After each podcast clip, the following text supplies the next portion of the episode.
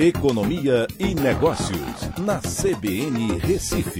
Oferecimento Cicred Recife e Seguros Unimed. Soluções em seguros e previdência complementar. Atena BGA Investimentos, o escritório referência da XP Investimentos em Pernambuco.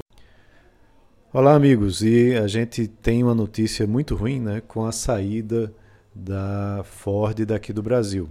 Né? Hoje a Ford anunciou que está encerrando a produção de veículos e vai manter apenas o Centro de Desenvolvimento de Produto lá na Bahia, o campo de, e o campo de provas e também a sua sede administrativa para a América do Sul, né, que ficam tanto o campo de provas como a sede administrativa em São Paulo. Uh, a Ford estava aqui no Brasil desde 1919 né, e, e essa é, saída vai envolver o fechamento de três unidades em Camaçari, na Bahia, Taubaté, em São Paulo e Horizonte, no Ceará. Essa, essa planta de Horizonte fabrica os jipes da Troller. Serão algo em torno de 5 mil empregos que deixarão de existir com a saída né, daqui do Brasil. A Ford vai manter sua, as suas unidades da Argentina e do Uruguai, além de outras regiões fora da América do Sul, mas aqui no Brasil não teremos mais produção né, dessa, uh, dessa marca aqui no país. Vale lembrar que já em 2019 a unidade também de São Bernardo do Campo já tinha sido encerrada após 52 anos de produção de veículos por lá.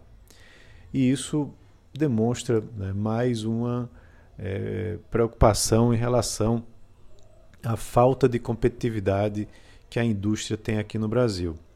A reforma tributária é o principal responsável para que isso, quer dizer, desculpem, não a reforma tributária, mas a forma com que as indústrias são tributadas aqui no Brasil, né, essa, uh, essas regras tributárias são o principal problema para que muitas empresas, muitas indústrias deixem de ser competitivas e aos poucos é, saiam daqui do nosso país. Cada vez mais urgente se torna, sim, a reforma tributária, para que a gente possa é, parar de perder esses empregos que estão sendo destruídos por conta de uma carga tributária tão elevada no setor industrial.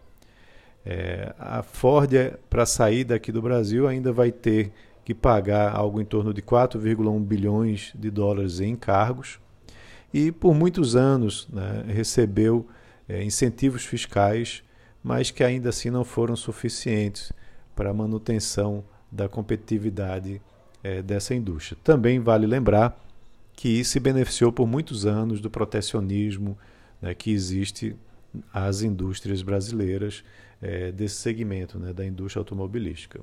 Mas o ideal seria realmente que tivéssemos uma reforma tributária é, bastante abrangente para que aí sim essas indústrias se tornassem mais competitivas, né, tanto no cenário doméstico como no cenário internacional.